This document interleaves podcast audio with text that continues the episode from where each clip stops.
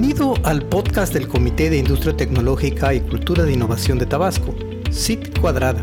El CIT Cuadrada tiene como misión llevar el conocimiento sobre tecnología a todos los niveles, buscando impactar principalmente en los que toman las decisiones importantes que afectan el quehacer cotidiano de los tabasqueños. Entre otros, nuestros objetivos incluyen promover y compartir las mejores prácticas tecnológicas y de innovación en todos los sectores, a través de publicaciones como esta, actividades, eventos digitales, artículos y mucho más, en apoyo a la Ley de Gobierno Digital y Firma Electrónica para el Estado de Tabasco y sus municipios. Ofrecer activamente asesoría en la elaboración de políticas públicas, normas y leyes que estén relacionadas con tecnología, con el fin de incorporar en ellas la visión tecnológica actualizada de la que muchas veces carece, y difundir una cultura de innovación en nuestro Estado, en el que tenemos que aprender a aprovechar mejor tanta riqueza que la tierra que pisamos nos brinda. Esperamos que disfrute este mensaje y nos ayude a difundirlo por todo lo largo y ancho de nuestro bellísimo estado, Tabasco. Muchas gracias.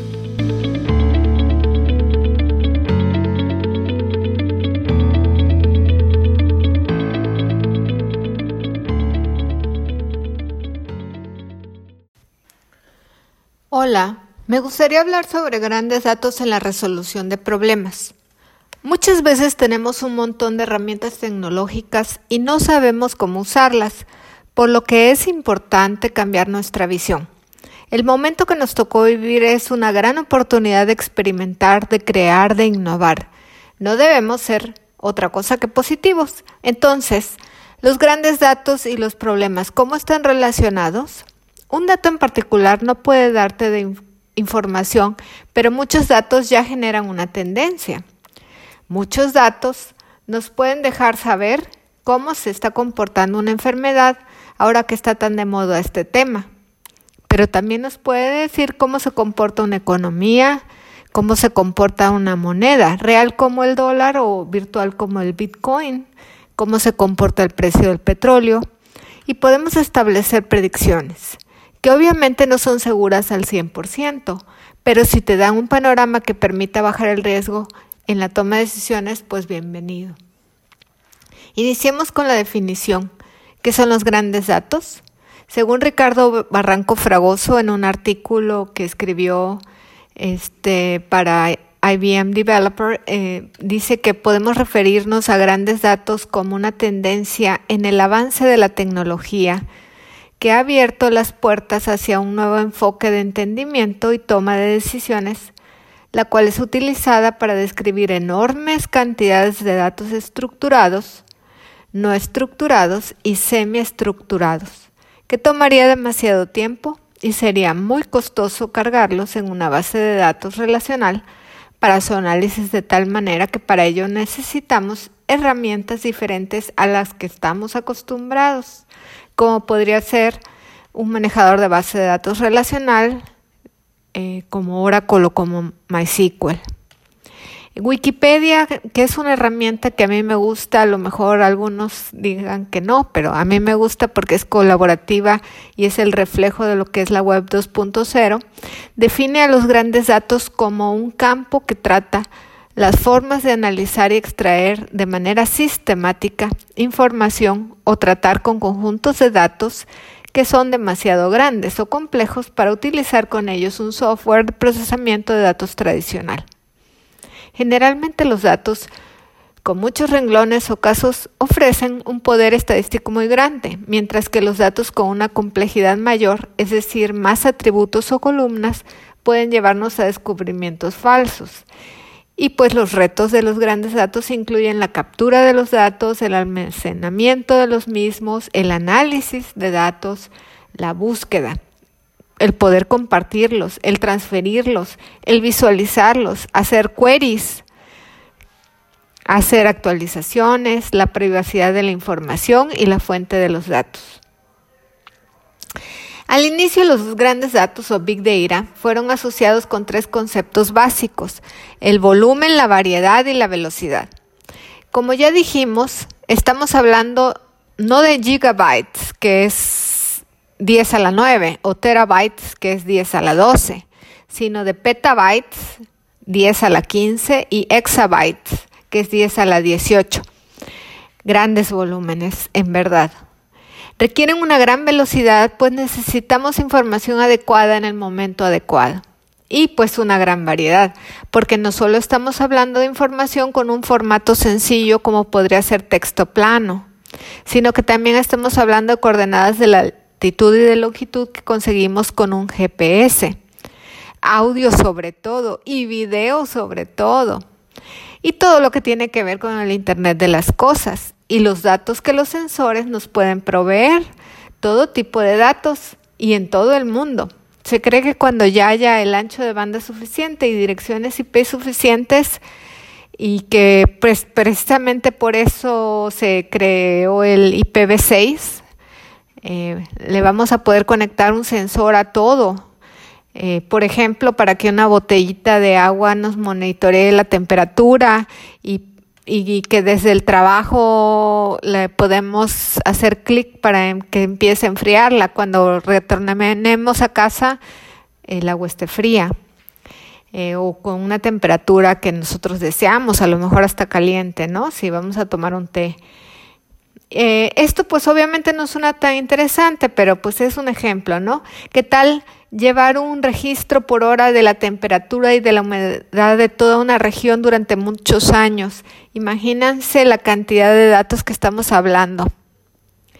Eh, muy necesarios para la agricultura de precisión y los niveles de ozono en el aire para medir la contaminación del ambiente y establecer políticas de prevención para que no circulen tantos autos o que cierren ciertos días las fábricas.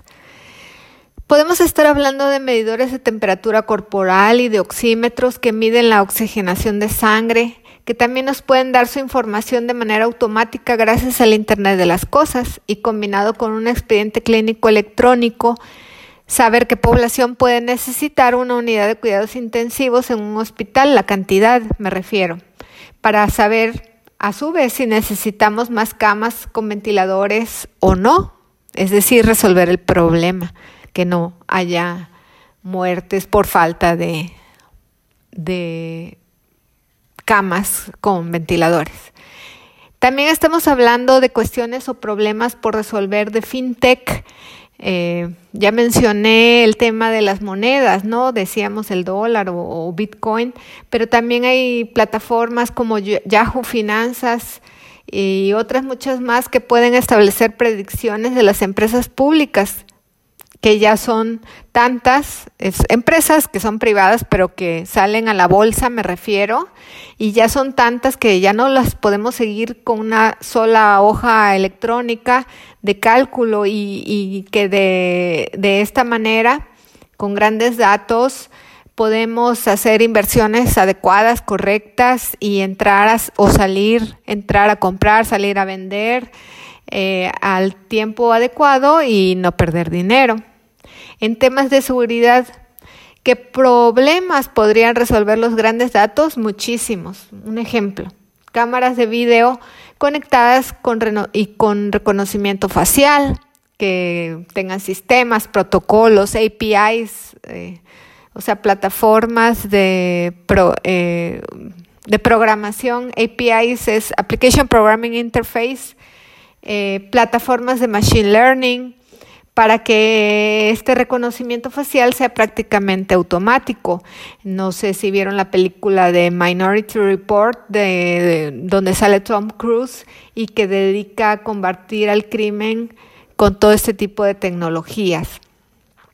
Y ya hablé de grandes datos en la agricultura, en la economía, en la salud, en la seguridad. Y pues la educación no es la excepción. Eh, en la necesidad de los grandes datos para resolver problemas. Considero que se están en estos momentos generando muchísimos datos con esta explosión de clases en línea, con la gran variedad de ofertas de enseñanza en línea. En la televisión vemos clases de inglés en línea. A nuestro correo electrónico llega información diaria de cursos masivos abiertos en línea, los famosos MOOCs además de múltiples webinars, web talks, videos de TED, canales de YouTube a los cuales nos podemos suscribir, en donde nos van a enseñar a programar en tal o cual lenguaje, en donde nos van a enseñar a hacer robots con Arduino.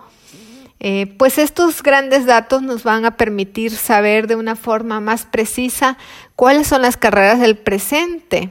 Iba a decir del futuro, pero pues no, ¿verdad? Ya son del presente, las que más le interesan a la gente. Y pues no solo son las carreras, podemos decir especializaciones y no solo especializaciones, sino certificaciones, ¿no? Toda esta revolución que genera la tecnología en todos los aspectos de nuestra vida. Les invito a que investiguen herramientas para, para el manejo de los grandes datos. Son muchas, así que solo les voy a dejar un nombre por aquí, Hadoop, H-A-D-O-O-P. Es un framework de Apache. Apache es el principal servidor web eh, que es el que despacha páginas web, o sea, toda la web en su mayoría está sobre Apache y es un open source y nos permite manejar grandes volúmenes de datos. Por último, me gustaría compartirles esta información sobre tipos de datos, eh, tipos de datos de Big Data que, que presenta IBM en un artículo sobre este tema. Ellos plantean cinco diferentes tipos de datos que son web y social media, que incluye contenido web e información que es obtenida en las redes sociales como Facebook, Twitter, LinkedIn, blogs, Instagram, WhatsApp, etc. ¿Se imaginan? Toda la información que hay ahí y que generalmente no está estructurada, ¿no? Machine to Machine o M2M, le escribimos en, inglés, Machine to Machine. Se refiere a las tecnologías que permiten conectarse a otros dispositivos. Son máquinas que hablan a las máquinas, ¿no? Eh, utiliza dispositivos como sensores o medidores que capturan algún evento en particular, como pueden ser la velocidad, la temperatura, presión, variables meteorológicas, químicas como la salinidad de las aguas de los ríos, etcétera, y que se transmiten a través de redes alámbricas, inalámbricas o híbridas. Eh, pues esto es realmente el Internet. Mucho es lo que se define como el Internet de las cosas justamente. Eh, y el número tres, ellos le llaman Big Transaction Data, incluye registros de facturación, en telecomunicaciones, registros detallados de las llamadas. Eh, son datos transaccionales, estos sí son datos estructurados que generalmente están bajo base de datos relacionales, ¿no? Y, también, pues obviamente pueden tener datos semiestructurados y no estructurados, ¿no? Eh, biometrics, información biométrica en la que se incluyen huellas digitales, escaneo de retina, reconocimiento facial, genética, etcétera.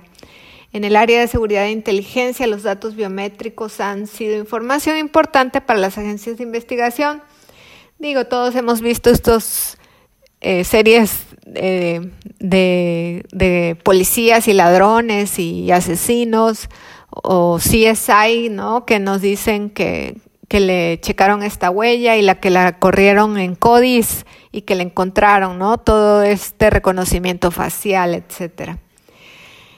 Y bueno, por último hablan de Human Generated, que son las personas que generamos grandes cantidades diversas de datos, como la información que se guarda en un call center al establecer una llamada telefónica, notas de voz, correos electrónicos, documentos electrónicos, estudios médicos, etc.